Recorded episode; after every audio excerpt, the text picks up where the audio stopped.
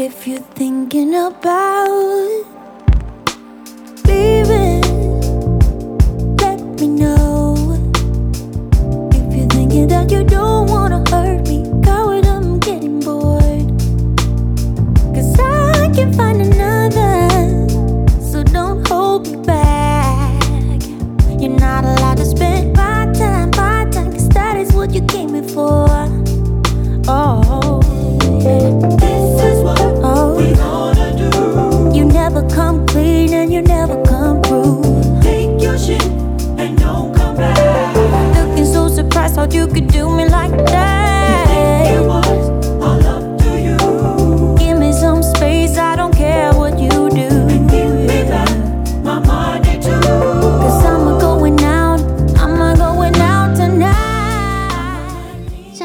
情况，我想你多少都遇过，像是我们吃饭的时候，在餐桌上可以从日常聊到国家大事；我们在走廊上遇到人闲聊几句后，居然可以聊到续团。朋友忽然打电话给你，聊个五分钟变一小时起跳。人到底为什么可以这么爱聊天呢？在一旁安静的偷听还会上瘾呢。长期且高频率的聊天，甚至可以把心给聊走。你发现了吗？从现在熟悉的 Podcast 开始呢，科技就已经在复制这一种人们的潜意识热爱的生活模式。Clubhouse 会变成新的社群习惯吗？或者是群众跟风红极一时嘞？像前阵子我也非常的纳闷，为什么所有人都要在社群上面说自己有得到邀请码呢？Clubhouse 到底是什么？为什么这么火红？又适合哪些人呢？今天会在这边跟大家简单的聊聊。啊，所以马斯克是在跟谁开房间啊？不过在讨论这些之前，若你对特斯拉、比特币投资的补充故事感兴趣，赶紧订阅这个频道，就可以听到更多相关的内容，并且记得开启小铃铛，追踪八分钟 Wake the Up。在现实生活中啊，想象我们今天参加了一场聚餐。或是一场研讨会论坛好了，这个空间里面总共有三十几人，但是通常只会有四到五人去主导所有的话题，剩下二十几人做的事情主要就是听，顶多插个一两句话这样子。这就是 Clubhouse，目前拥有超过两百万用户，估值大概是十亿美元。有人说它就像是无过滤版的 Podcast，也有人嘲讽这根本就是老鼠会吧。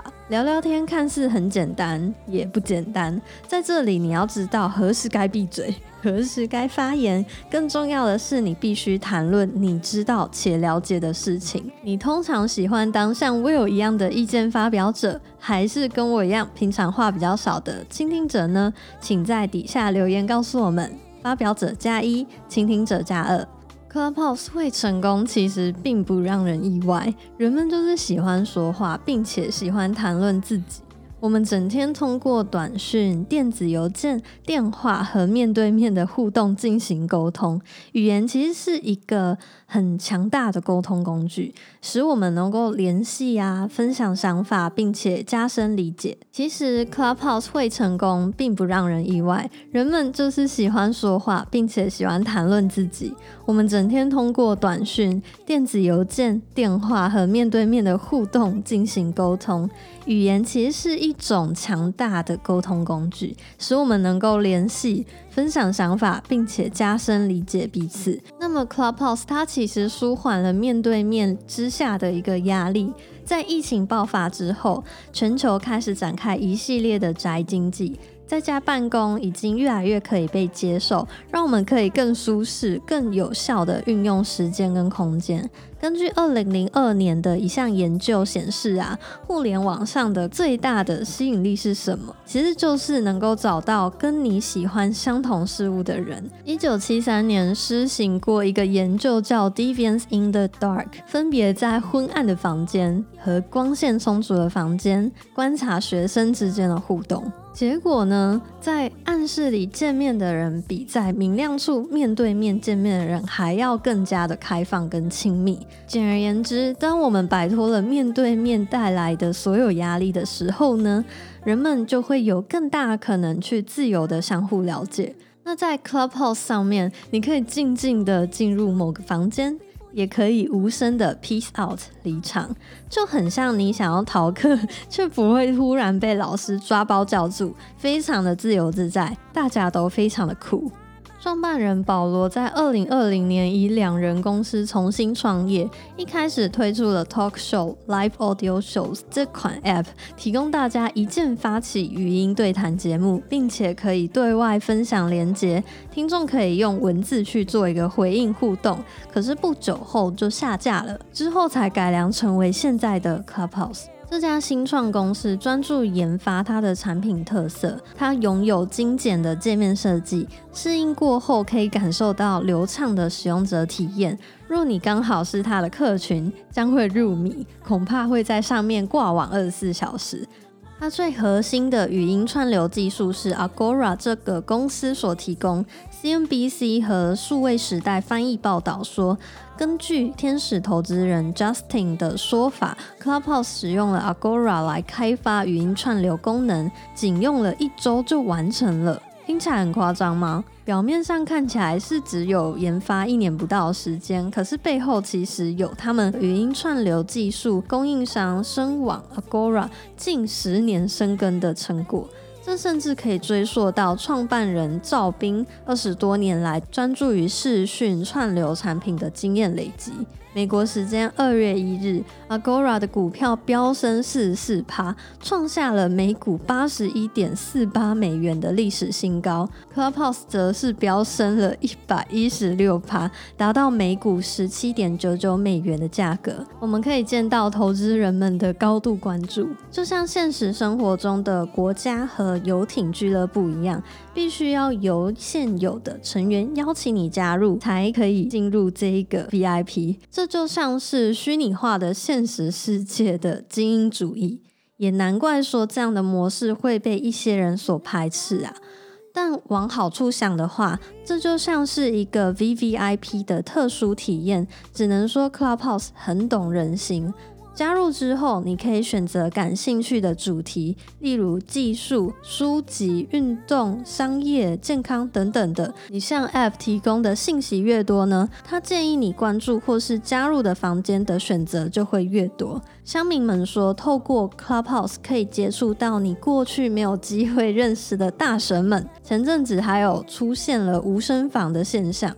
他的房间标题斗大的写“开麦克风的就是猪”。那在这个房间里面，大家只能无声的交换名片，互相追踪。从过去文字部落格时代，到图片、影像多媒体的世界，一直跳脱到现在我们所面临的音频市场。生活在现代的我们，每天接受的资讯多而复杂。虽然声音的媒介似乎像是一个减法过后的产物，但仍然是一个多的选项啊！怎么知道要不要加一呢？Clubhouse 到底适合哪些人呢？我这边列了三点。第一点就是认为时间就是金钱的那一类人。我们现在有很多斜杠青年以及大老板、小老板，对于某些擅长讲话的大忙人呢，是非常适合使。用这个平台。那再来则是希望能够快速建立人脉的人，并不是每个人都是大老板或者是斜杠青年，有那么多的故事或是技术经验可以做一个分享。通过 Clubhouse，你可以快速穿梭一个房间又另一个房间，你可以接触到很多你平常见不到的大神，去他的底下听他们讲话。我希望第三点可以给你们做一个思考跟反馈。如果你想到 Clubhouse 到底适合哪种人呢？欢迎在底下告诉我们你的想法。那所以马斯克到底在跟谁开房间？Clubhouse 在二零二零年三月游戏股的两位企业家一同创立，其实一直到二零二零年的五月，它都只有一千五百个用户，价值一亿美元而已。关键是在于马斯克跟 Robinhood 的执行长在 Clubhouse 主持了一场音频聊天之后呢，他才迅速的成为了主流。据说这场活动超出了房间的人数限制，并且同时被串流直播到 YouTube。